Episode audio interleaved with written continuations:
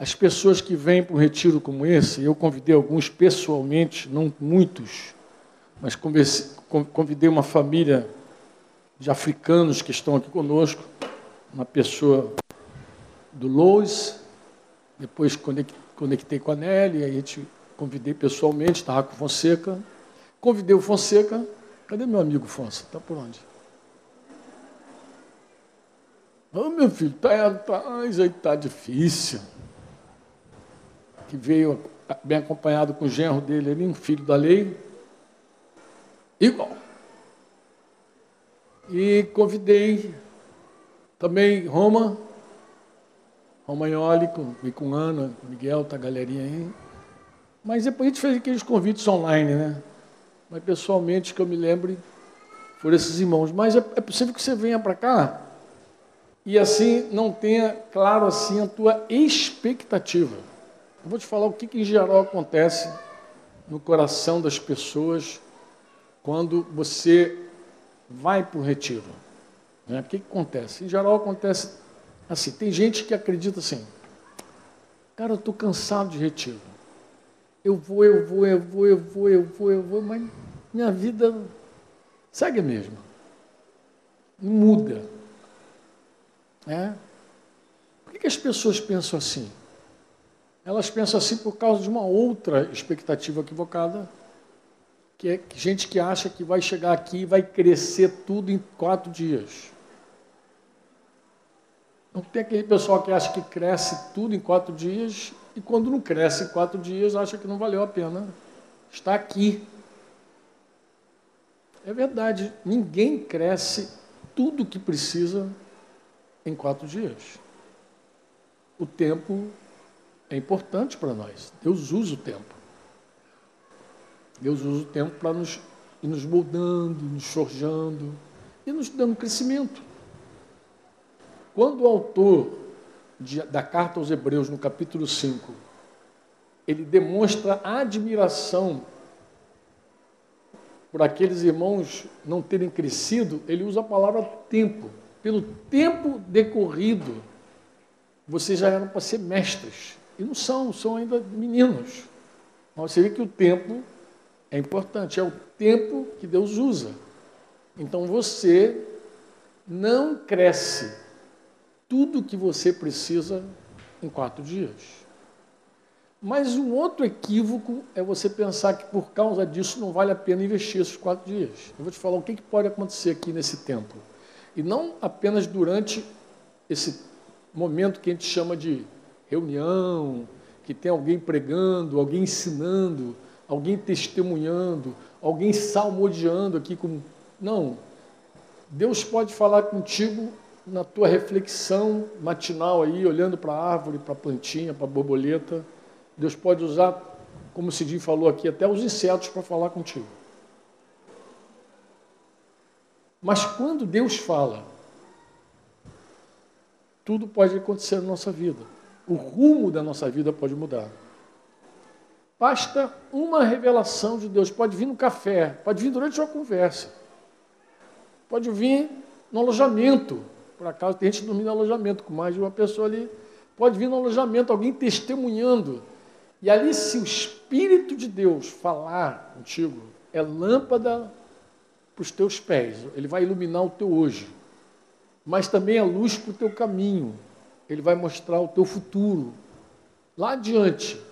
Então, toda decisão que nós tomamos, toda escolha que nós fazemos, debaixo de uma palavra de Deus, impacta o nosso futuro para sempre.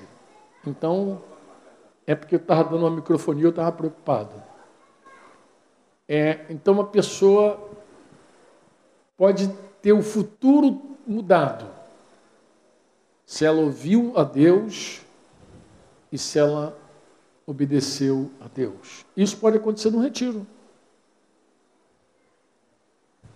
Você pode estar num, numa reunião da igreja, mesmo numa casa, e Deus se revelar para você tão maravilhosamente ali, e aí teu, o curso da tua vida mudar completamente.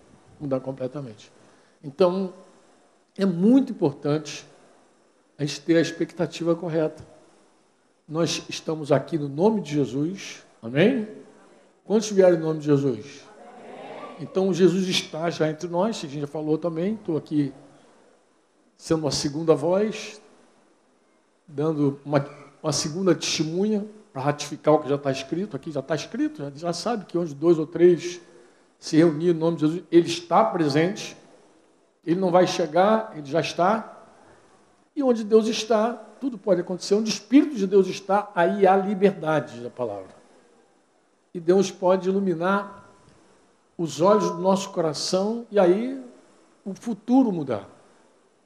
O futuro mudar. Então, o teu futuro pode ser mudado nesse tempo aqui. O que Deus tem para a tua vida pode ser completamente mudado. Ah, que joia, belezura. Completamente mudado nesse tempo aqui. Amém? E você precisa se abrir para isso. Quantos querem se abrir para isso? Ah, por Senhor, estou aqui em nome de Jesus, me surpreende, Senhor. Fala comigo, me dá direção. Melhor ainda, vou falar uma coisa melhor do que ter uma resposta de Deus, que tem gente que vem para cá atrás de resposta, né? Eu vou falar de algo melhor do que ter uma resposta de Deus, porque Deus não pode ser o nosso provedor de conteúdo. Eu falo isso para os irmãos. Irmãos, a gente tem que parar de buscar Deus para ter o que dizer. Pastor que gosta desse negócio, né? Busca Deus para ter algo para falar com a igreja. Deus não é provedor de conteúdo. Deus é nosso Pai. E nós precisamos estar com Ele para estar com Ele. Mesmo que Ele não fale nada. Se você souber que esteve juntinho no coração dele, já é um grande proveito para a tua vida. Então não precisa buscar Deus para ter uma resposta. Por favor, seja mais excelente. Amém? Não fica usando Deus. Esteja com Deus. Tenha paz com Deus. Desfruta do Espírito Santo em todo momento da tua vida. Inclusive esses quatro dias aqui. Desfruta dele na vida dos irmãos. Desfruta dele no serviço dos irmãos. Desfruta dele no dom dos irmãos Desfruta dele no silêncio. Desfruta dele na criação. Olha, tem uma criação aí. A palavra diz que Deus se manifesta por meio da sua criação. Quanta coisa a gente pode aprender com Deus olhando para a criação. Então, desfruta dele. Não fica guloso assim, não fica buscando Deus para ter uma. Deus tem que me falar, Deus não tem que falar nada. Você tem que estar com ele, e ponto. Amém? Aprende, aprende a ser um filhinho que fica no colo. Fala oh, eu não vou falar muito, me abraça, me beija, me carrega no colinho, quero ficar contigo. Bom estar contigo. Vamos, vamos poder cantar como uma canção antiga que dizia, eu quero estar contigo, viver em tua presença, comer em tua mesa, rodeado por tua glória, com a tua presença. Ó, se você perceber a presença dele que nem eu estou percebendo agora, ah, dá vontade de ficar até quietinho. Deixa a presença dele tocar você. Deixa o Espírito Santo te abraçar. Amém? Mesmo que ele não dê nenhuma resposta para você. E eu sei que vai ser lindo quando você sair daqui. Vai ser maravilhoso e você perceber que Ele está juntinho no teu coração. Amém? Ah, que bom. Muito bom. Eu tinha que dizer isso para você, né? Isso é bom, dá, dá uma corrigida aí. Meus amados, o nosso tema proposto, vou aqui deixar aqui a minha Bíblia aberta, mas eu falei com Fonseca, Fonseca, meu primeiro momento, só conversar Falar nada, só conversar com os irmãos. Eu gostaria é, que a gente pudesse. Seria legal se gente tivesse a volta de uma mesa, batendo papo, conversando até altas horas sobre esse assunto: identidade missão. Parece um, parece um tema assim teológico, né? Ah, identidade, missão. Não, não é. Tem nada de teologia profunda, não. Por isso que eu pensei assim, acho que seria legal se a gente pudesse conversar. Nós, irmãos, anota isso também. Guarda isso que eu vou falar. Eu acho que nós experimentamos um avanço muito grande ao longo desses anos, porque nós já sabemos, nós já fomos revelados de que nós somos a igreja. Houve um tempo que alguns de nós chegou a pensar que igreja era aquele prédio, aquele prédio pontudo, aquele prédio bonito, às vezes não tão bonito, né? cada um tem um prédiozinho aí da sua referência, mas nós já sabemos que aquele prédio não é igreja. Nós já sabemos que a igreja de Jesus são pessoas e de que a igreja somos nós. Tem até criança que corrige adulto entre nós. Quando um adulto dá uma mancada, assim, dá uma vacilada, diz assim, ah, a igreja, a garotinha fala assim, tio, igreja somos nós. Dá aquela corrigida básica. Já tem criança que faz isso. Aqui, lá no sertão, tudo que é lugar. Criança que dá uma corrigida. Quando os irmãos desavisados chamam prédio de igreja, a criança vai lá e corrige e diz, igreja somos nós. Então, em geral, a grande maioria de nós mesmo gente que não, que há alguns anos era quase um absurdo, abcego e abmudo falar que a igreja éramos nós, alguns anos nós falávamos, a pessoa achava que a gente era aceita. Mas agora tem uma galera que já aceita, aceita, já aceita que nós somos a igreja. E já começou a ficar mais livre, mais livre, assim, do prédio, menos religioso, né? já começa a conceber que o lugar santo não é aquele lugar, mas somos nós. Então, essa mudança foi muito importante. Outro dia eu dizia, irmãos, foi muito importante para nós dizermos assim: nós somos a igreja. Mas eu tenho uma impressão que ainda tem uma pergunta que a gente não respondeu plenamente. Qual é, Franco? Quem somos nós? Saber que a igreja não é o prédio é uma coisa. Saber que a igreja não é o prédio, a igreja não é o prédio. Joia. Nós somos a igreja. Mas se alguém pergunta, mas tá bom, quem somos nós? Aí começa. Eu estive recente num retiro, que o tema nem era esse. Mas eu percebi como o Espírito Santo guiou aquele retiro para começar a revelar para, para aqueles amados que estavam ali sobre a identidade da igreja. Quem somos nós. Quem somos nós? De verdade. Quem somos nós? Tem um monte de coisa que nos ajudaria muito a experimentar, a viver, até praticar, se nós conhecêssemos um pouquinho sobre nós. E é uma tragédia não saber quem somos nós. Vou te explicar por quê. Para para pensar que alguém. Eu estou com uma blusa aqui, nova da Virar, modelo. Vou aproveitar para fazer um merchan aqui da Virar. Isso aqui é, tem uma coleção, duas coleções que não, não foram lançadas no ano passado, Paternidade Espiritual e Azimuth.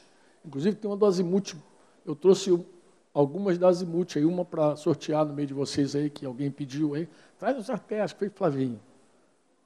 E outra, e algumas outras, mas do mesmo formato. Azimuth tem uma chamada... É, ah, aquela canção zero, mas a, a vida sentia, eu sentia, não me lembro a frase agora. Como é que. Desculpa. A vida sentir é zero. Tem um zerão grandão assim. Mas tem a minha vida é um filme, tem outras ali e tal.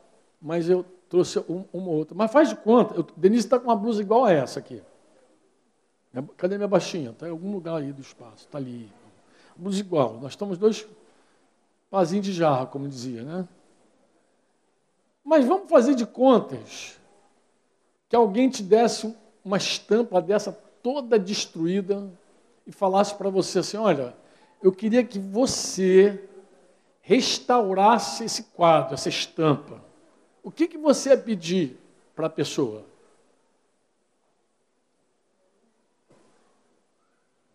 Vamos lá, estamos em volta da mesa, batendo papo. Vamos lá. O que, que você pediria para a pessoa se alguém te desse uma estampa toda destruída assim? Falou assim, restaura para mim, o que, que você diria? Ah, cadê o original? Cadê o modelo? Cadê o original? Ninguém restaura sem ter o original, pô. Você teria que pegar o original, mostrar e dizer, olha, está aqui. Concorda ou não? Eu, eu tenho dito para os irmãos assim, eu falei, irmãos, é uma tragédia incalculável o cara nascer, crescer e nunca descobrir de verdade o desenho dele. Porque nós fomos criados, todos nós, à imagem de Deus. E só quando alguém nasce de novo tem a possibilidade de ser conformado com a imagem original o caráter de Jesus. Se você não nasceu de novo, você nunca, além de estar perdido, você nunca saberá quem é você. Por quê? Porque você nunca vai ser confrontado com a tua imagem original. Você é único. Você é única. Você, Deus fez você, você é uma pessoa única. Mas a matriz, a gente tem uma matriz, porque tem algo em nós que é semelhante a Deus, que é a imagem de Deus. Pô. E o homem sem Deus, ele não está só perdido para a eternidade. A vida dele toda aqui é uma vida sem identidade. Uma vida. É só você olhar o mundo mudando, ele, ele não sabe quem ele é. Ele busca de tudo que é jeito mas ele não sabe quem ele é. Em geral, o que, que as pessoas pensam que são? Vamos nós. Em geral, quem você acha? Como é que o mundo vende tua identidade? Eu vou dizer como é. É só você ver uma reportagem na televisão. Parece o carinha assim, alguém com o microfone, agora com máscara. Está lá o nome e a profissão da pessoa. Ou seja, você é o que você faz. Então aparece a tua profissão. E por causa disso tem um monte de gente que tem vergonha da sua profissão. Por que, que a gente dá um nome assim bonito para algumas profissões? Por exemplo, o cara é vendedor, mas ele acha feio dizer que ele é vendedor, aí chama ele de gerente de marketing. Eu lembro do irmãozinho muito querido, muito amado. Quando eu conheci, eu perguntei para a namoradinha dele, eu falei assim, o que, que teu namorado faz? Ele é gerente de marketing. Eu achei que ele era, eu achei que ele era publicitário, alguma coisa assim, né? que naquela época nem tinha. Mas depois descobri que ele vendia. Era um vendedor, bom vendedor, por sinal, vende até hoje. Mas por que, que não coloca assim? Por que, que a pessoa diz vendedor? Porque vendedor parece que aí. Ah, não, ah, é. Pessoa. Por que, que as mulheres, em geral, têm dificuldade de dizer assim, dolar? Essa então, essa então, coitada, pobrezinha. É muito demais. Ainda bem que tem no banco, agora tem outros bancos que a mulher já pode até abrir conta, dona de casa até pode abrir uma conta nesses bancos. Mas antigamente, eu lembro que eu fui abrir uma conta para a Denise e a mulher perguntou, a gerente perguntou lá, a senhora faz o que? Ela, do lar. Ah, não posso abrir, tem que dar uma profissão para a senhora, porque, porque a pessoa do lar não é ninguém. Diz que a pessoa do lar não produz nada. A mãe em casa, tomando conta, não produz nada. É o que dizem. Eu lembro de uma história com a, irmã, com a Simone, esposa de Rogério, passando lá em Brasília, um cara com a prancheta parou para entrevistar ela, falou assim, queria entrevistar ela sem tempo, sem tempo. Vocês conhecem a Simone, né? Toda ela, tá bom, tá bom, meu filho, fala aí o que você quer. E aí, primeira pergunta do cara, depois do nome, qual foi? Qual a sua profissão? Ela falou assim, eu sou do lar. Aí a, a menina, o rapaz, falou assim, baixou a prancheta, a senhora não tem nenhum projeto de vida, não? Tipo, você não tem projeto de vida. Eu falei, Simone, o que, que tu respondeu? Eu engoli sapo. Eu falei, eu te respondi, a tua mãe não devia ter nenhum projeto de vida quando te ensinou direito, garoto. Cara, tu imagina uma mulher dona de casa. Qual a identidade dela num mundo como o nosso? Não tem identidade. E o mundo, ele faz duas coisas. Ele, além de dizer que você é o que você faz, o mundo também diz que você é o que você tem. E aí embola tudo. Quando o cara não pode ter uma profissão legal, ele quer ter negócio, ele quer demonstrar que tem alguma coisa. Não? É ele quer exibir alguma coisa, porque ele tem que, tem que ter uma, uma coisa. Eu, eu, eu, lembro que eu conversava com um garoto que estava nas drogas, tinha, tinha evangelizado ele desde novinho. E eu falei, meu filho, por que, que tu se meteu no, no tráfico, na verdade? Nas drogas, ele está no, no, tráfico. Ele falou, tio, me chamava até de tio. Tio, eu, eu, eu, que, eu posso ter uma calça de marca, posso ter um tênis de marca, eu posso. Marca, marca. Para dizer assim, para dizer, sou alguma coisa. Porque às vezes você está na rua, você não tem nenhuma profissão interessante, mas você tem uma roupa que pode dizer que você é uma pessoa importante. Isso é tão forte, tão forte. Eu lembro, isso é muito antigo eu vou falar aqui agora, talvez alguns, algumas senhoras jovens que estão aqui eram até pequenininhas. Eu lembro que a igreja lá na Zona Oeste resolveu levar as, as, os garotos lá para o Tivoli Park, um passeio do Tivoli Park, e me contaram a história trágica que foi. Que de repente alguém no alto-falante falou assim: Bem, vamos dar as boas-vindas aí, que tem um grupo de jovens lá de Campo Grande, pessoal. Realengo, Santíssimo, Cosmos, ah, Cosmos.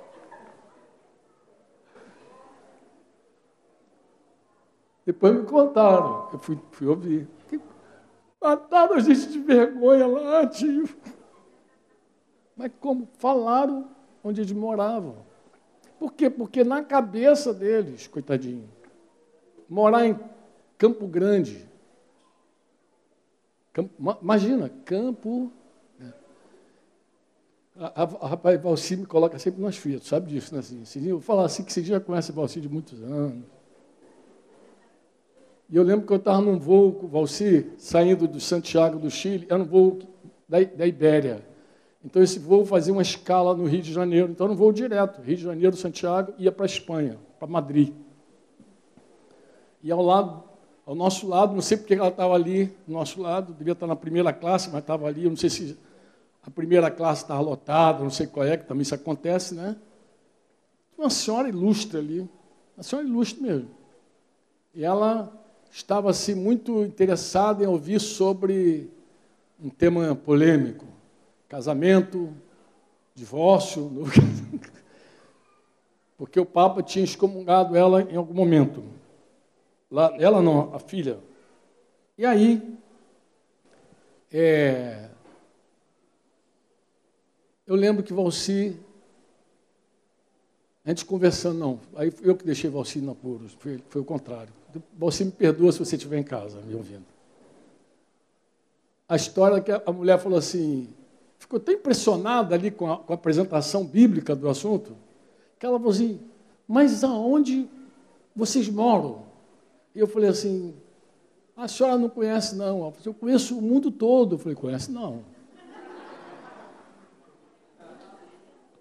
Eu conheço o mundo todo. Eu falei, Aí eu virei para você, você fala o nome do bairro aí que a gente mora. Até achei que ele ia falar Campo Grande, falou, meio gaguinha para complicar, Inhoaíba. Aí ela, como? Ele, Inhoaíba. Aí eu falei, a senhora conhece Inhoaíba? Ela, realmente, eu não conheço. Falei, falei que a senhora não conhecia o mundo todo.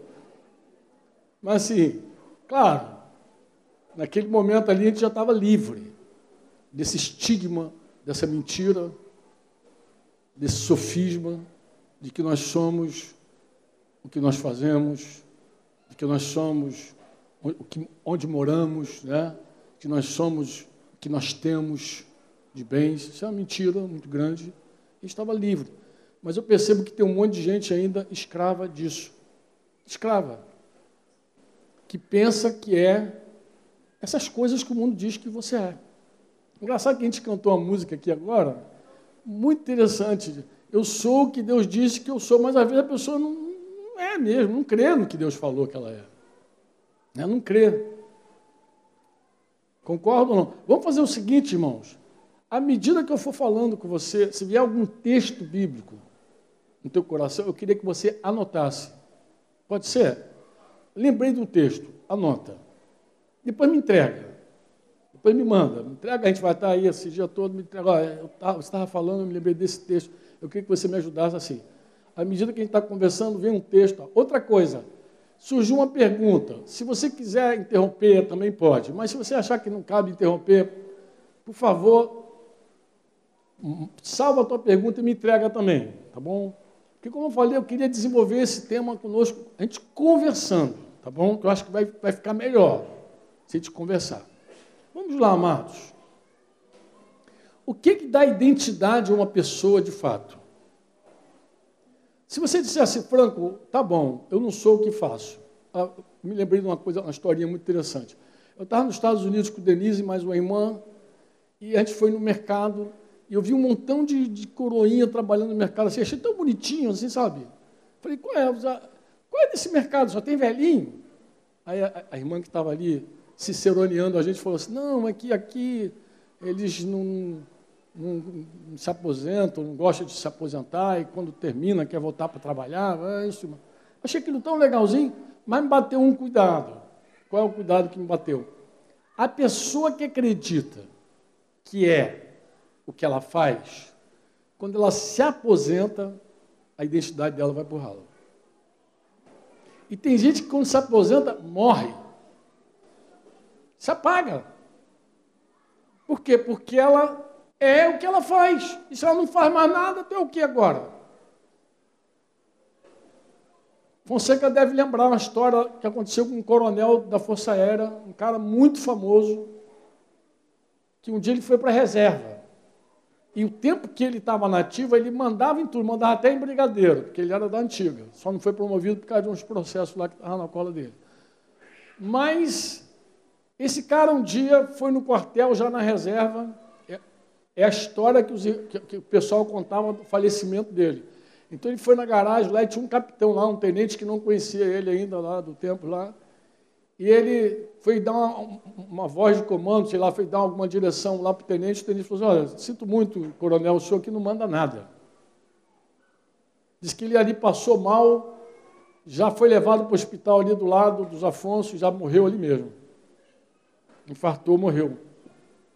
Porque tem gente que acha que é o que faz mesmo. E quando você já não faz, você já não é mais nada.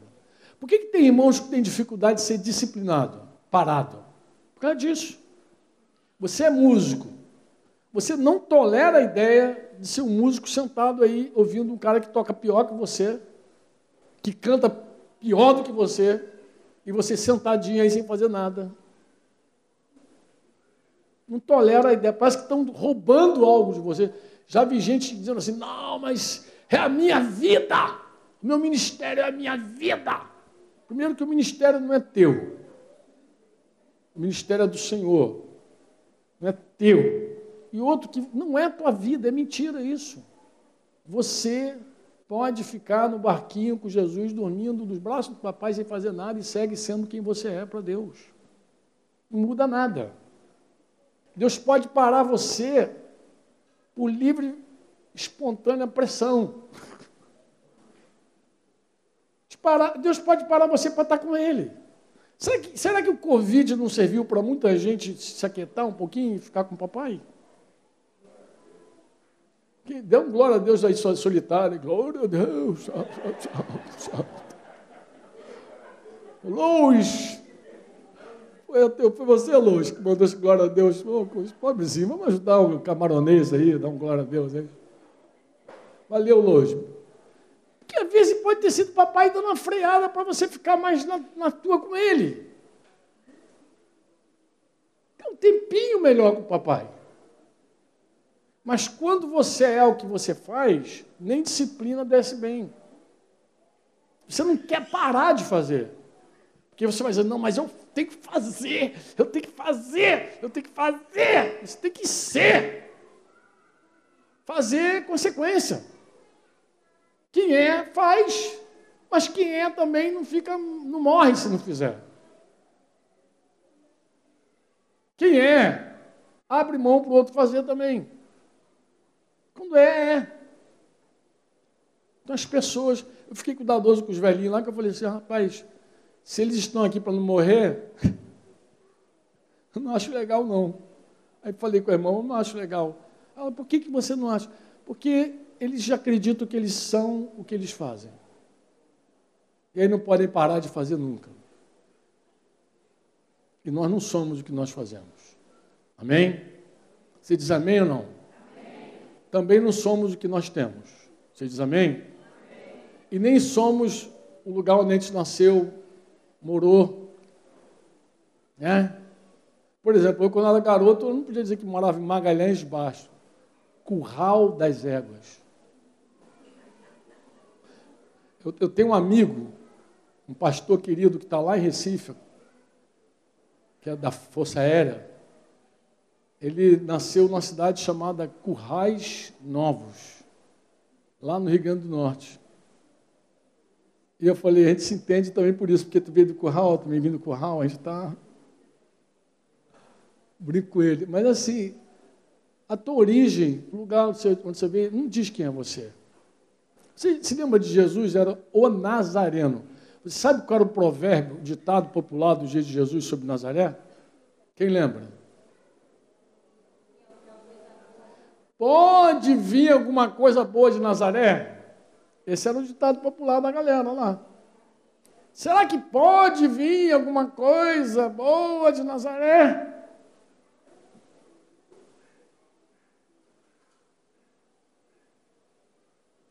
Jesus, o Nazareno.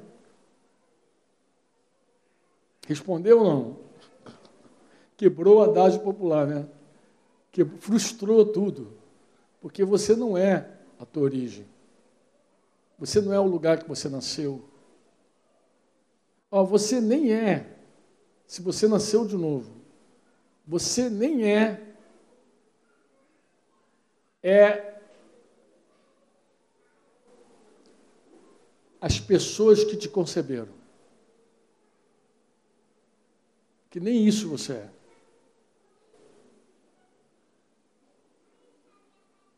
Quem é você?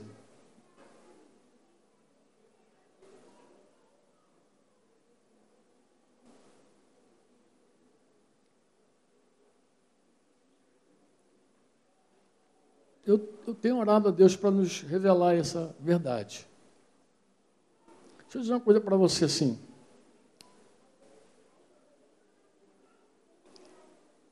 Deus tem muitas figuras que a gente usa para falar de Deus. General, Senhor dos Exércitos, né? Juiz. Mas você sabe que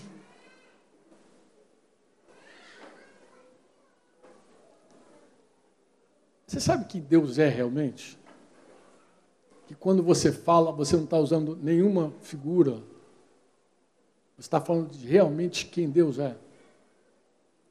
Diga comigo assim: Deus, diga com força: Deus, é, Pai. Diga: Deus, é, Pai. O Pai não é uma figura. Pai é exatamente o que Deus é. Ele é Pai. Não é à toa que Jesus nos ensinou a chamá-lo de Abba. Papaizinho. Pai. Talvez você não saiba o nome de Deus. no hebraico, no aramaico, no grego. Tem gente que gosta de especular essas coisas, né?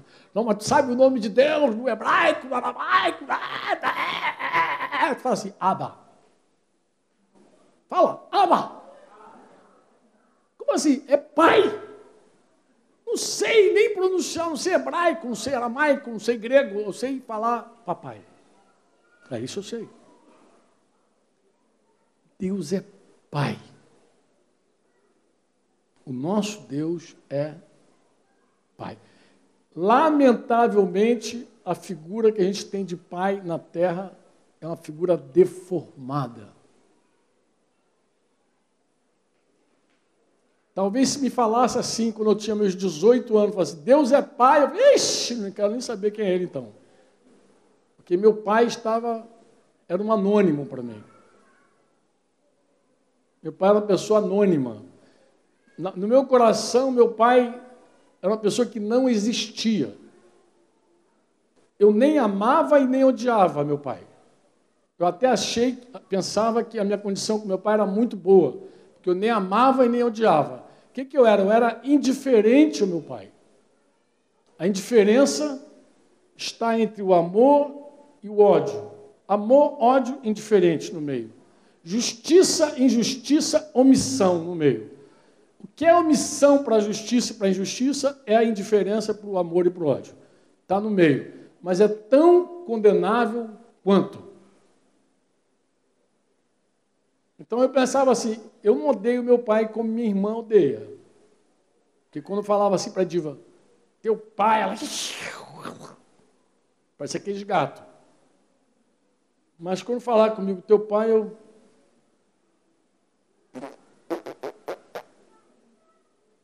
Quem é meu pai? Então, claro, se, se, alguém falasse Deus é pai para mim ali, Deus é pai. Se é o pai, se é o pai que eu tenho, não, não é um pai legal não. Porque o homem, ele deformou a paternidade. Ele deformou. Olha, querido, se você é um líder entre nós, o único modelo que você tem para liderar é o de pai. Porque só um pai trabalha para ver o filho maior do que ele. Só o pai faz isso. Só o pai entesoura para os filhos. Só o pai que faz isso. Só o pai que tem uma liderança de servir o filho. Vê a mamãezinha, papaizinho, vê lá. Desde que nasce, servido, servido, servido, servido, servido, servido. servido. Não é um, um líder déspota. Domina. Eu não estou falando de paternalismo, porque paternalismo é uma doença da pater... não é paternidade. Eu não estou falando de uma coisa deformada. Eu estou falando de, da paternidade saudável. É aquela liderança que você trabalha doando entregando, dando, o tempo inteiro, servindo, o tempo inteiro, sem reivindicar nada. Ali, é um pai. Esse é o modelo de liderança. A corrija, a corrige, pai corrige. Pai disciplina, disciplina, verdade, o amor faz parte. Mas pai guarda, protege. Pai a gente não conhece o Pai. Na verdade, a gente tem um problema santo. Não é suficiente para nós dizer assim, Deus é Pai. A gente não tem uma referência boa. Vocês entendem ou não? Sim ou não? Tá bom. Vamos avançar aqui. Vou, vou contar uma história que você já conhece. Isso está registrado no Evangelho de Mateus, mas também Acho que o Evangelho de Mateus é o que conta melhor essa história. Logo no capítulo, no final do capítulo 3, entrando no, no capítulo 4, você vai ver que o final do capítulo 3 fala do batismo de Jesus, né? Deus foi batizado. E no versículo 16 e 17 vai dizer que logo que ele saiu das águas, diz que abriu os céus. Os céus foram abertos. E quando os céus se, se, se abriram, João viu o Espírito de Deus descendo como uma pomba vindo sobre Jesus. E disse que uma voz dos céus, uma voz, dizia o que sobre Jesus? Esse profeta, esse apóstolo, é o que? Esse levita, esse é o leão da tribo de Judá. Ele é o quê? Que ele? Este é o meu filho amado, em quem me comprazo. Eu tenho alegria nele. Eu tenho prazer nele. Interessante, irmãos, que Jesus não tinha feito nada ainda. Mas já era a alegria do Pai. Ele não tinha nem ele estava começando o ministério dele aqui. Ele estava começando, estava sendo batizado para dar início. Mas já, o pai já se alegrava nele. O pai já tinha alegria nele, porque é assim. É assim ou não é assim? Quantos são pais aqui entre nós? Você só se alegra quando teu filho trabalha para você? E quando ele faz gracinha? E te amola, e desconcentra você dessa reunião aqui? Fica você igual um bobo aí olhando, nem presta atenção em mim mais. Porque é filho, filha, é assim. É desse jeito. Você fica como quem sonha. Eu lembro quando a Débora, pela primeira vez, me chamou de papai. Está ali, Debinha, ali, Bebinha. Fez aniversário outro dia. Dia 7 agora que passou. E aí eu lembro, eu lembro, cara, que experiência espetacular aquela. Porque ela falou papai, e eu estava na reunião de líderes lá em casa, eu falei assim, gente, que maravilhoso. Isso já depois ela maiorzinha. Eu estava lembrando para os irmãos a primeira vez que ela falou papai. Eu falei, já pensou quando chama Deus de pai? Aba, papai, papaizinho. Eu estava com aquela impregnado, sabe, senhor, com aquela formação ali. Eu falei, irmãos, quando a gente fala assim, papai, papai deve fazer, ah, fala garoto. E às vezes não fala nada também, porque Jesus disse que o pai vê em secreto, Mateus 6,6. Diz que você entra no secreto e o pai vê em secreto e te responde em público. Ele não diz que ouve. O pai nem precisa ouvir você, ele só vê você. Ele te vê. Ah, porque às vezes tu nem sabe o que vai orar. A gente chega lá e fica enrolando. É melhor falar em língua nessa hora, né? Tem o dom. É, vai, vai lá, flui língua lá. Mas Deus te vê. Eu gosto, eu digo assim para Deus assim, Senhor, eu não tenho nada para falar. Eu estou sem nenhuma inspiração. Mas ainda bem que tu me vê.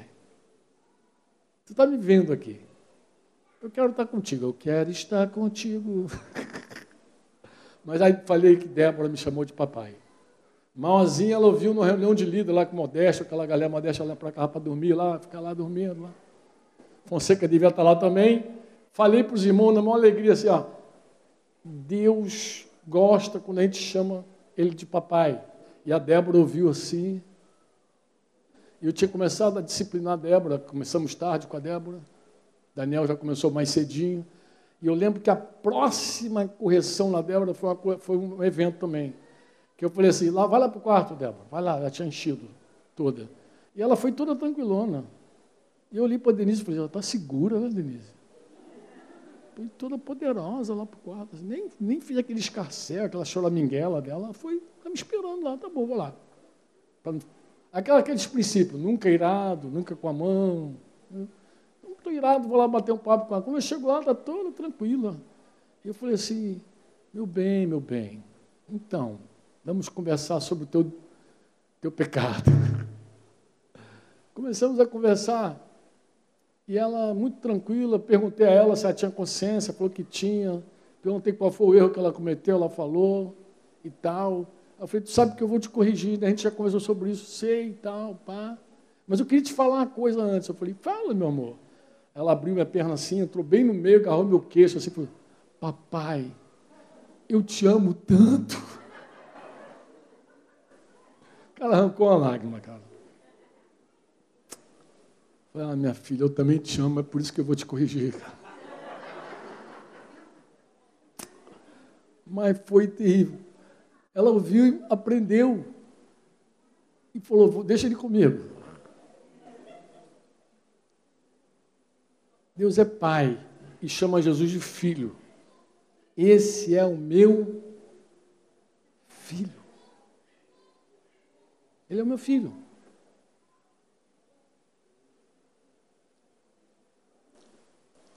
Se você entrar no capítulo 4 de Mateus, o capítulo 4 de Mateus vai falar a tentação de Jesus.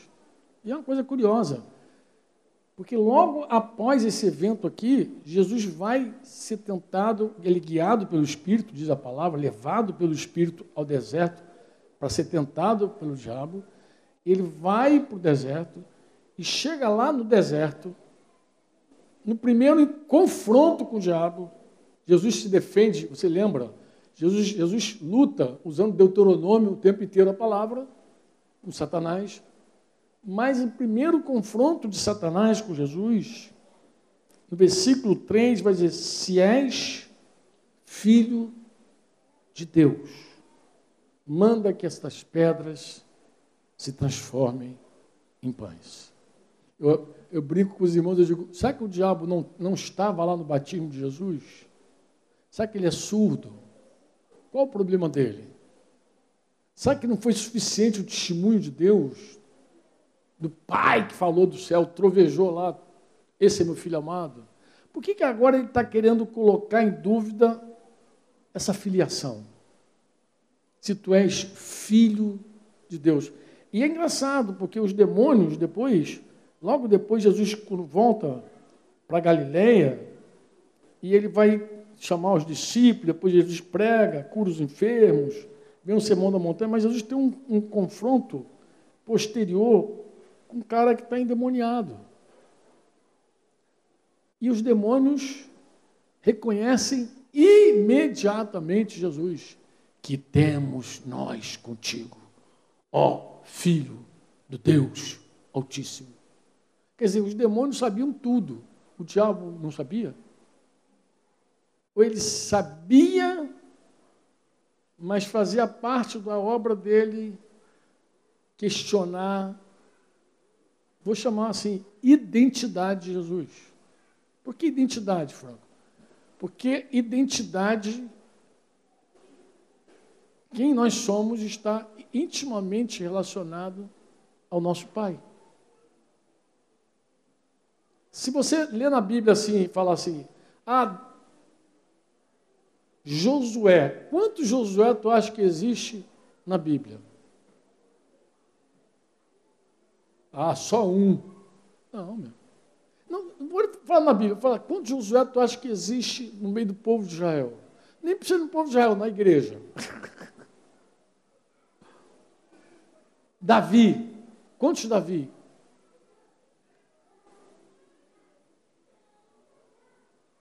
A Bíblia, para dar identidade para o sujeito, tinha que dizer assim: Davi, filho de Jessé. Josué, filho de Num. Lembra disso? Lembra ou não? Porque se você não sabe quem é o pai, tu não sabe quem, é, quem eu estou falando. Ela, a pessoa não tem identidade se não falar quem é. Você vê que a Bíblia sempre aponta para essa filiação. Até quando diz assim, o cego Bartimeu. Por que Bartimeu? Filho de Timeu. Lembra do bar, do prefixo bar? Filho. Filho Barnabé, filho da consolação. Simão Bar Jonas, filho de Jonas. O cego Bartimeu, filho de Timeu. Se é Bar, é filho de alguém. Se é filho de alguém, eu sei quem está falando.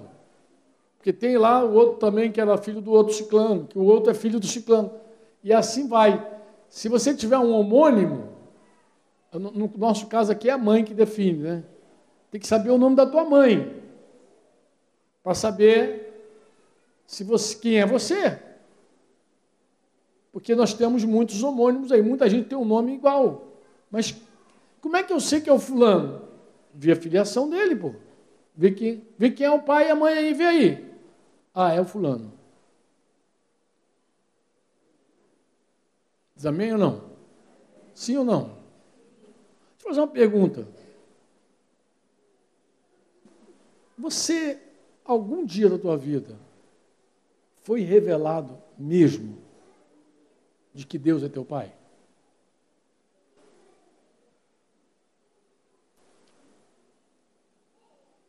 Em algum momento, de fato, você teve essa revelação: Deus é meu Pai. Meu tempo aqui eu sei que já, já deu. Embora o pessoal goste de vigília aqui, essa igreja eu conheço.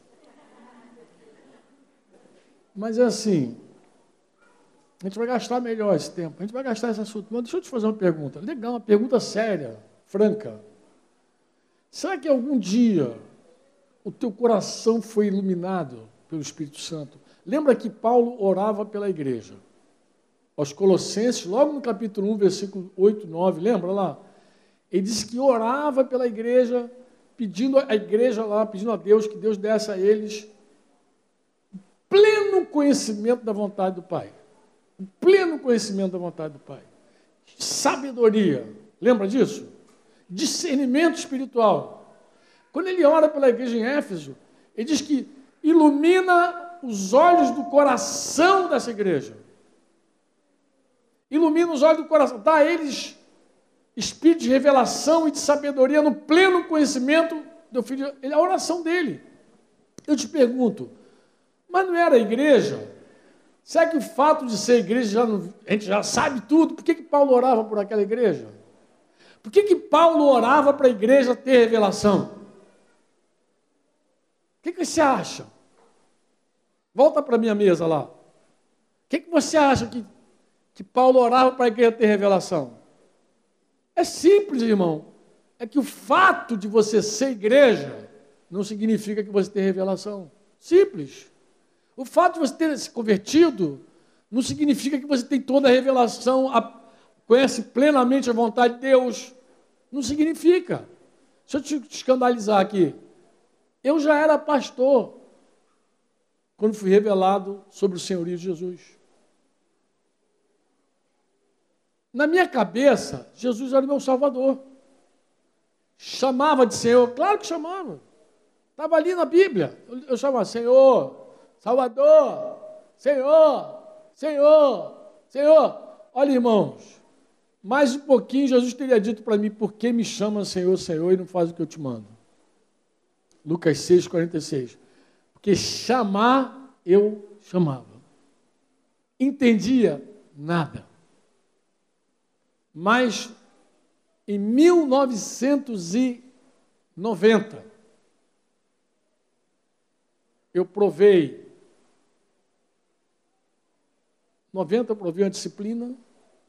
Em 1990, no meio do caos, lendo Lucas 14, 33, 32 a 33, 32 a 33, e, e, e 1 Reis 20. Posso contar essa história depois para vocês. Eu vi que Jesus era o dono da minha vida. Até ali, Jesus era meu Salvador. Me converti em 84. Me batizei dia 31 de dezembro de 1984. Seis anos depois, entendi que Jesus era o dono. Entendeu o que eu falei? Deu para entender? Mas como foi isso? Deus revelou.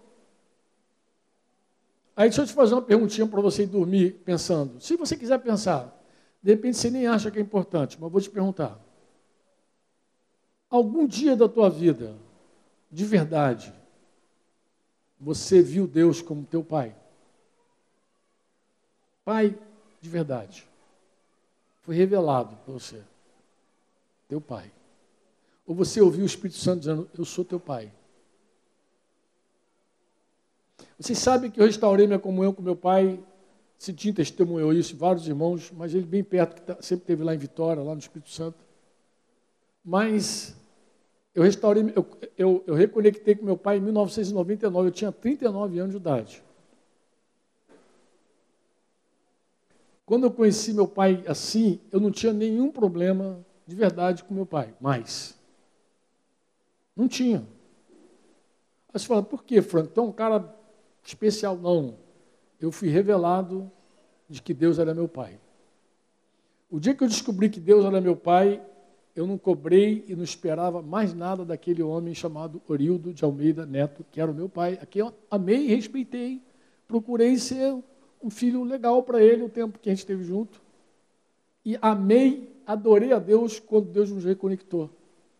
Fechou uma história na minha vida, vocês sabem disso. Me trouxe uma plenitude, uma alegria especial de ter meu pai na minha vida. Mas eu não tinha nada que cobrar do meu pai. Nunca cobrei meu pai absolutamente nada. Mas por que, Franco? Porque um dia eu fui revelado de que Deus era o meu Pai. Fui revelado. E quando Deus me revelou isso, eu já não cobrava nada do meu pai da terra. Cobrava o que dele?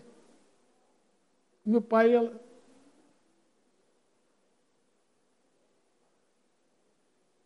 Eu tinha certeza que meu pai não me planejou. Por que, que ele não me planejou? Ele era um homem casado, pulou a cerca, arrumou dois filhos. Qual é o cara que pula a cerca e quer filho fora do casamento? Ninguém. Ele teve uma aventura com minha mãe, esperava que fosse uma aventura, só que ficou grávida. Veio, veio diva, depois ficou grávida de novo, veio franco. Então meu pai não me queria, nunca me quis. Provável que nem minha mãe me esperava. Mas o meu pai é Deus.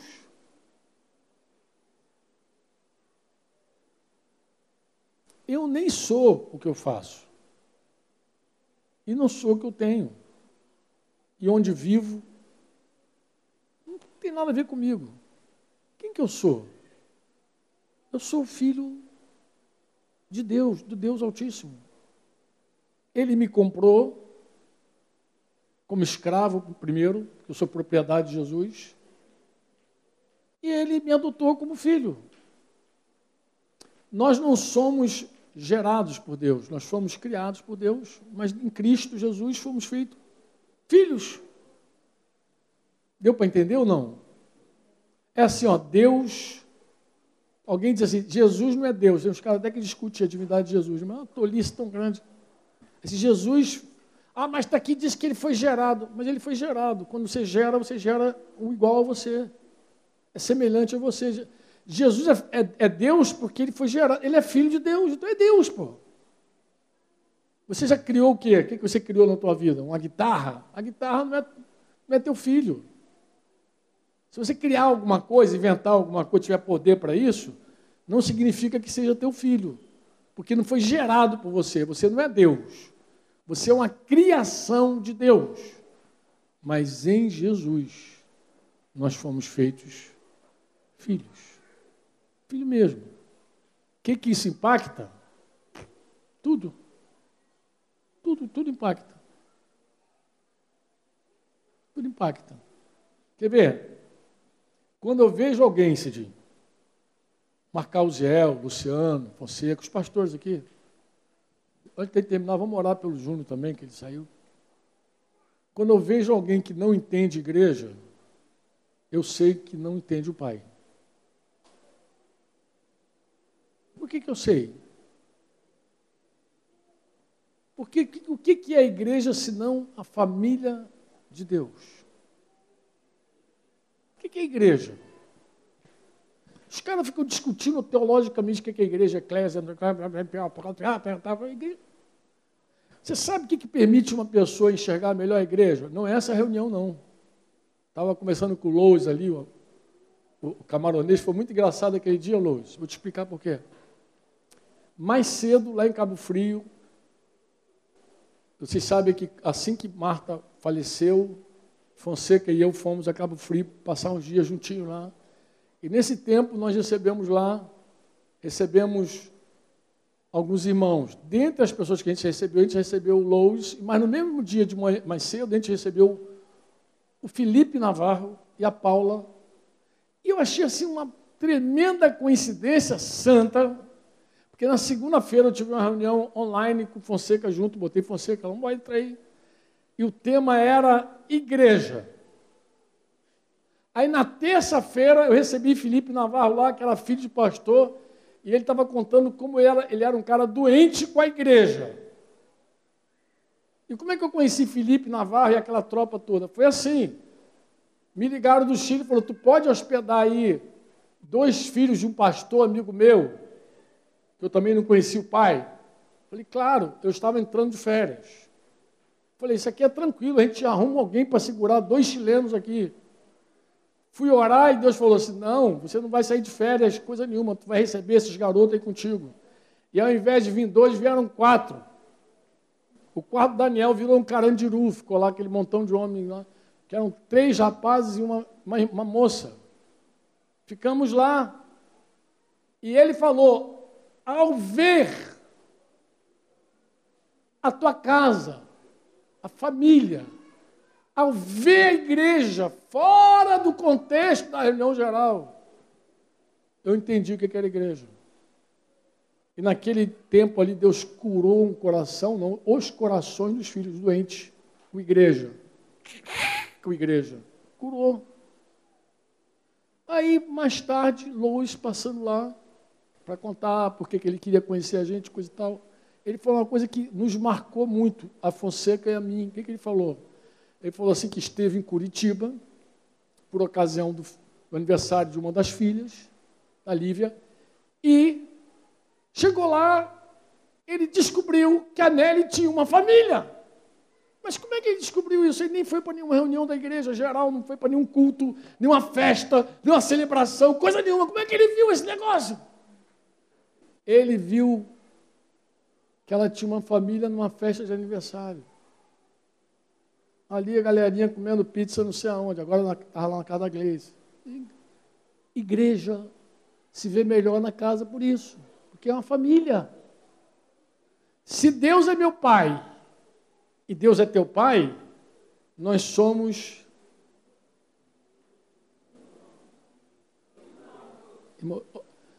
Se depois você entrevistar a Denise, olha só, minha esposa é uma pessoa que tem um vínculo familiar esplêndido maravilhoso. Coisa que eu te confesso, eu não tive com a minha família, com minha mãe, com minha irmã, que é pequena. Mas Denise tem um amor e um carinho muito grande pelas, pelos irmãos, morre pelos irmãos. Tem um pai de 80 anos que ainda dá trabalho, bichinho, mas é muito família. Mas eu dizia assim para Denise, eu sempre importunei Denise com uma coisa. Eu dizia assim, olha, eu não quero que você trate com a qualidade menor. Eu não quero que você trate mal a tua parentela. Eu só espero que você trate a igreja daí para cima. Porque esses teus irmãos aí, é possível até que não, um ou outro você perca e nunca mais os veja. Mas esses irmãos aqui, tu vai viver com eles para sempre. Eternamente. Eu não tenho problema que você trate bem teus irmãos. Eu só vou ter problema se você tratar mal os nossos irmãos. Porque a igreja, quando o cara é cegueta, eu já sei, ele nunca viu o pai. Ele nunca enxergou o pai. Ele nunca entendeu o pai. E se ele não viu o pai, vou desgraçar a coisa agora. Ele nunca viu o filho. Porque esse pai da Bíblia, ele é invisível. Aqui vou deixar o capítulo para amanhã. Ele é invisível, intangível, não dá para medir, é eterno, mas ele se deu a conhecer em Jesus Cristo. Então, como é que eu sei do Pai? Eu só sei do Pai quando eu conheço o Filho. Quando eu tenho revelação de Jesus Cristo. Daí tu vai ver a oração, que conheçam plenamente Jesus. Conheça plenamente Jesus. Por quê? Teus olhos sejam iluminados para que chegue ao pleno conhecimento do teu filho. Por que, que tem que conhecer plenamente o filho? Porque se eu conheço o filho, eu conheço o pai. Quem vê a mim, disse Jesus, vê o pai. Porque o pai, o pai, não dá nem para falar dele. Como é que se conhece o pai que criou esse céu aí, essas estrelas que ninguém conta? Como é que tu vai falar de um Deus que criou estrelas, chama todas elas pelo nome e não esquece de nenhuma? Convoca as estrelas do céu. Como é que tu consegue falar de um Deus desse? Impossível, pô. Nem dá para começar. Nem me atrevo a falar dele. Eu só digo que ele é grande. Agora eu digo que ele é pai. Agora o que eu conheço do pai? Eu só conheço porque eu comecei a conhecer o filho por meio do Espírito. Quem não viu Jesus não sabe o que é igreja. Aí eu falo, eu sei que tem gente que se ofende, se ofende mesmo, quando eu falo assim, você não conhece. Você pensa que assim, você é ignorante. Não, não conhece no nível que precisa conhecer.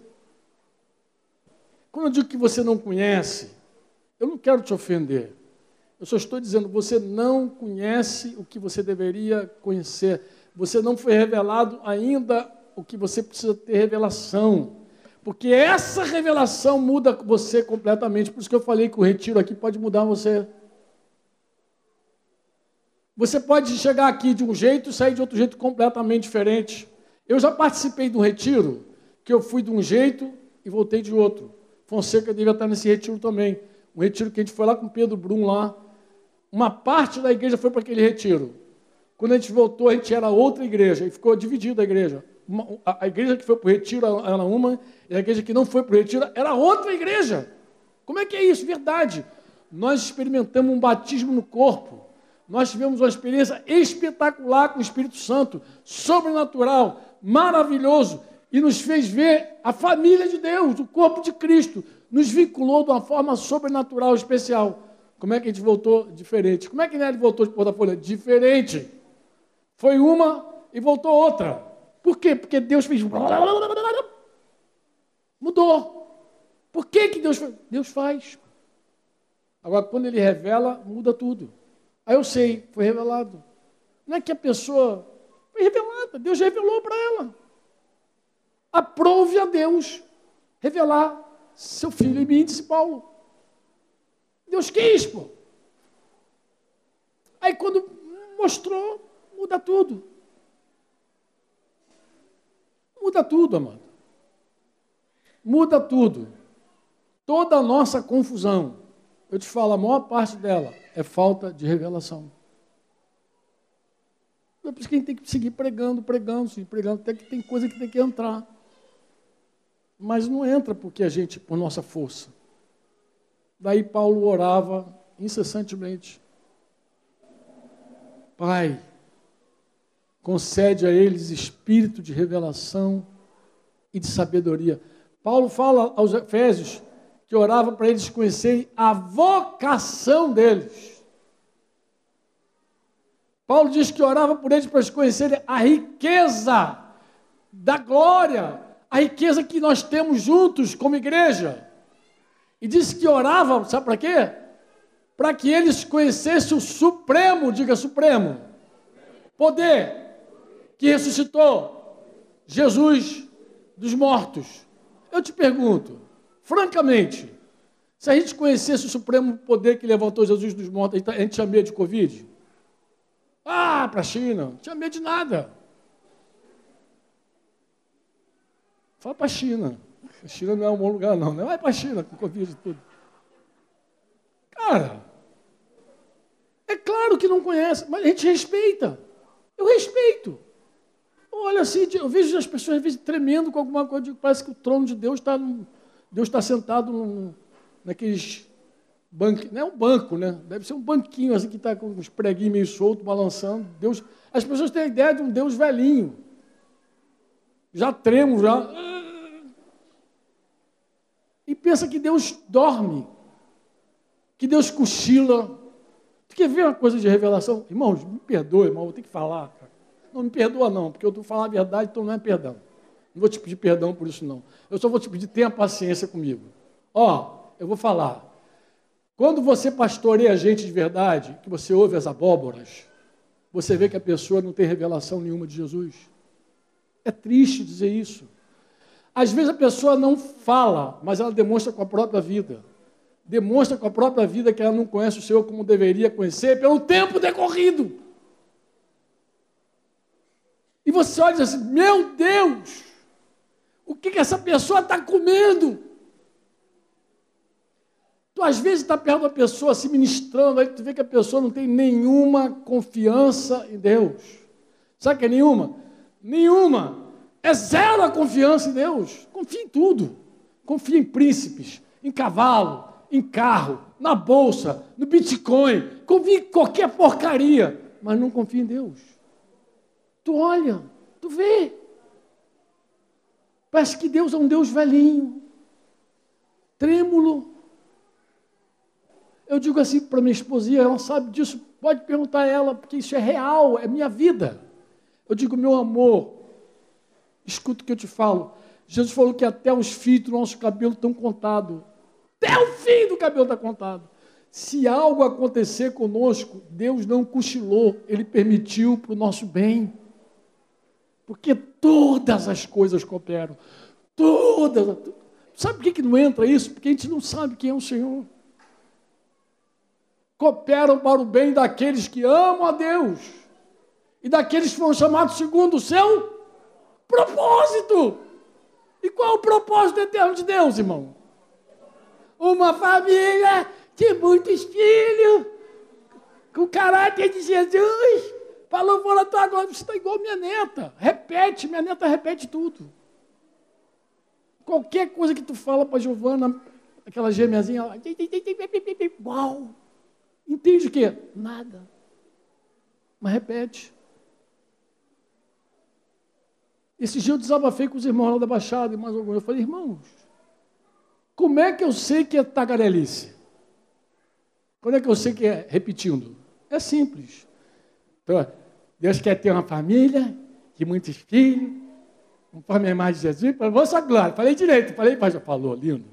Aí vem um problema.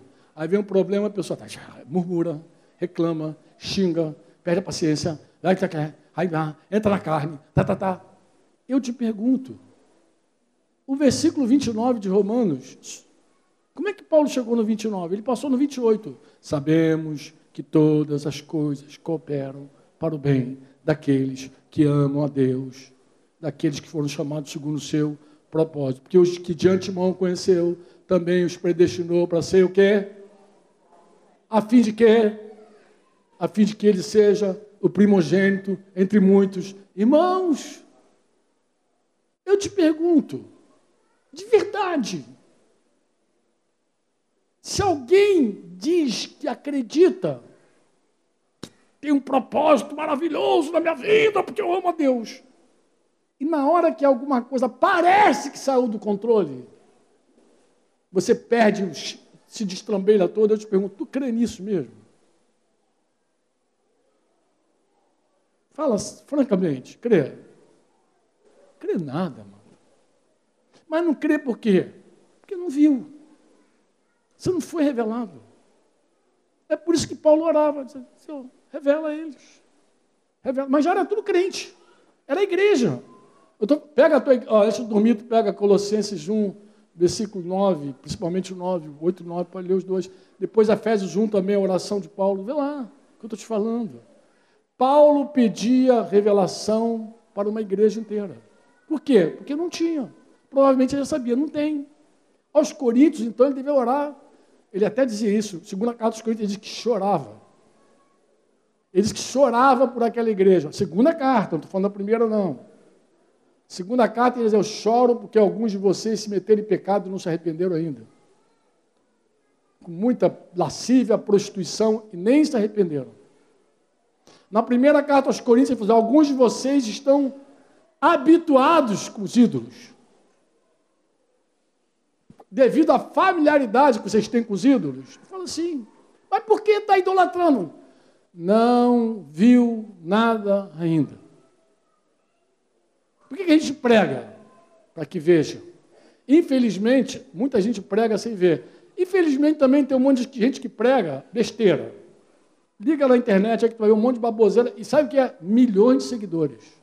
Aí, aí eu tiro o tubo. Aí eu, fico, aí eu fico mais perplexo quando eu vejo. Não, verdade, Solange. Tem uns caras falando tanta bobagem que não está na escritura, que Jesus não falou, totalmente fora. E um montão de irmão que curte ainda compartilha. Coisa linda, né? Em geral, o quê? Afofando o ego, em geral é humanismo, em geral é aquela coisa doida. E aí tu vê que a pessoa não tem revelação. Você sabe que eu oro pela igreja? Eu digo, Senhor, dá revelação, porque a hora que esse povo vê, numa no... Ó, se Deus revelar hoje à igreja sobre Jesus, amanhã vai ter um monte de youtuber aí sem seguidores. Vai perder logo os milhões. Assim. Aí o que, que houve? A igreja acordou. Despertou. O Espírito Santo revelou-se. A igreja já sabe quem ela é. Mudou tudo. Amém?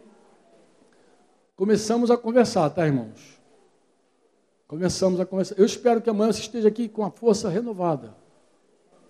Logo de manhã cedo, bem disposto.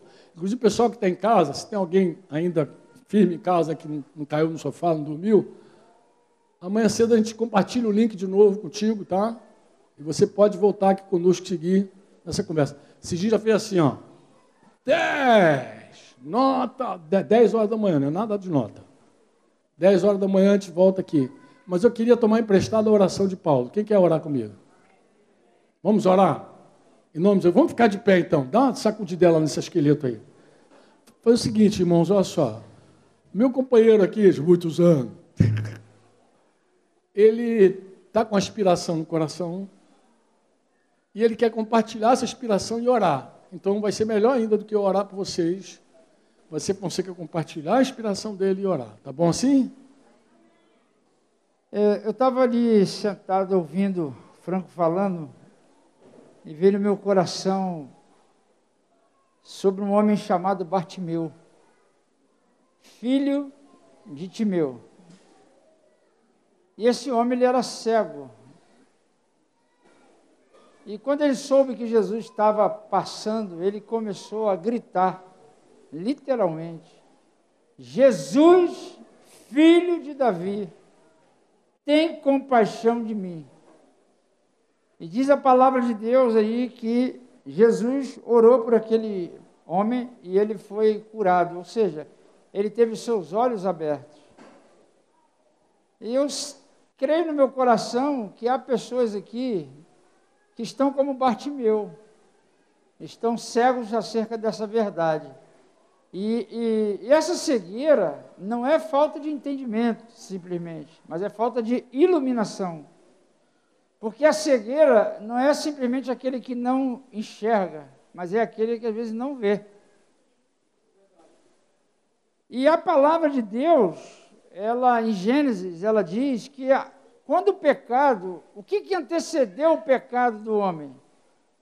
Foi ele, foi a mulher ver a árvore e ela teve uma concepção errada do que ela viu. E ela ali, vendo a árvore, ela viu que era um, o fruto era agradável aos olhos e bom para se comer. Então ela passou a se alimentar de uma visão equivocada daquilo que Deus havia estabelecido.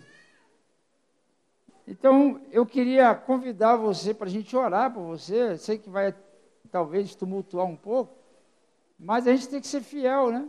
Aquilo que Deus quer trabalhar na nossa vida. Você que tem andado como Bartimeu, você que ao ouvir aqui o Franco ministrando, a palavra foi entrando em você, e você não está entendendo bem, não está conseguindo ver com esses olhos essa identidade, né? primeiro de Deus como pai e, obviamente, a tua identidade como filho. Lá em Mateus 16, eu me lembrei desse texto também, que eu estou até orando em cima desse texto. Quando Jesus pergunta aos discípulos, fala, olha, estão dizendo que eu sou isso, que eu sou Elias, Jeremias e até um dos profetas. Mas eu quero saber que, quem vocês pensam que eu sou. E aí Pedro falou: Tu és o Cristo, o Filho do Deus vivo. A revelação de quem é Jesus, ela também leva para você uma revelação de quem você é, porque essa foi a resposta de Jesus. Jesus falou assim: Não foi carne nem sangue quem te revelou, mas foi meu Pai que está nos céus. E em verdade eu te digo: Tu és Pedro. Então, a partir daquele momento, Pedro passou a enxergar quem ele era quando ele entendeu ou enxergou quem era Jesus. Então, a revelação de quem é Jesus é fundamental também para que você conheça quem você é. Então, eu queria orar por você. Não sei quantos Bartimeus tem aqui, que está caminhando sem essa luz, sem poder ver de fato a identidade do Pai e também, consequentemente, não saber quem é você. Então, eu queria orar por você, queria declarar mas eu queria que você fizesse como Bartimeu. Eu queria que você gritasse mesmo. Porque Jesus está entre nós. Amém? Ele está aqui entre nós. Então eu queria que você que está nessa condição, que você pudesse clamar a Deus e pedir: Jesus, filho de Davi, tenha compaixão de mim, abra os meus olhos nesse tempo. Eu quero te ver como verdadeiramente tu és. Amém? Porque isso não depende de nós, isso depende de uma ação do Espírito Santo. Eu queria que você se colocasse nessa condição. Eu queria convidar aqui os Bartimeus para poder clamar a Jesus. Jesus está aqui entre nós. O Espírito Santo está aqui para poder tocar em você. Ele quer tocar em você. Naquela cidade havia aquele homem chamado Bartimeu. E ele sabia que Jesus ia passar. E ele ficou atento, aguardando, esperando. E quando Jesus passava, ele começou a gritar. Ele fez algo que chamou a atenção de Jesus, chamou a atenção também de todos. Ele não teve vergonha, porque ele queria ver, ele queria enxergar. A cegueira, a cegueira, ela tem que acabar porque o Senhor Jesus está aqui. E Ele quer tocar em você, Ele quer curar você, Ele quer abrir os teus olhos, porque Ele quer que você o conheça como Ele é, verdadeiramente. Aleluia. Oh meu Deus, eu quero ver, ver-te, Senhor. Eu quero te ver, Senhor. Que esse tempo seja marcado por isso, que o Senhor abra os nossos olhos, para que possamos vê-lo como verdadeiramente Eu queria que você se colocasse aí diante do Senhor. Você pudesse clamar a Ele. Não tenha vergonha, não, amado. Clame. Peça a Ele para abrir os teus olhos. Fala, Senhor, abra os meus olhos para que eu veja, para que eu contemple as maravilhas da tua lei. Eu quero te declarar que enquanto nós estivermos aqui orando, não só agora nesse momento, que os teus olhos também vão se abrir para você conhecer o Senhor através da palavra. Você vai ler a Bíblia, você que lê a Bíblia não, não só vê escuridão, não entende. Que o Espírito Santo abra o teu entendimento, que ele abra os teus olhos, como o salmista falou, abra os olhos do meu coração, Senhor, para que eu contemple as maravilhas da tua lei. Aleluia. Oh Jesus. Espírito Santo, move, move aqui nessa noite, Senhor. Move nesta noite, Senhor. Abra os nossos olhos, ó Deus, para que possamos vê-lo como Tu és. Que só abra os nossos olhos, ó Pai, e nós possamos aprender a enxergar, Senhor, e a ver-te. Em nome de Jesus.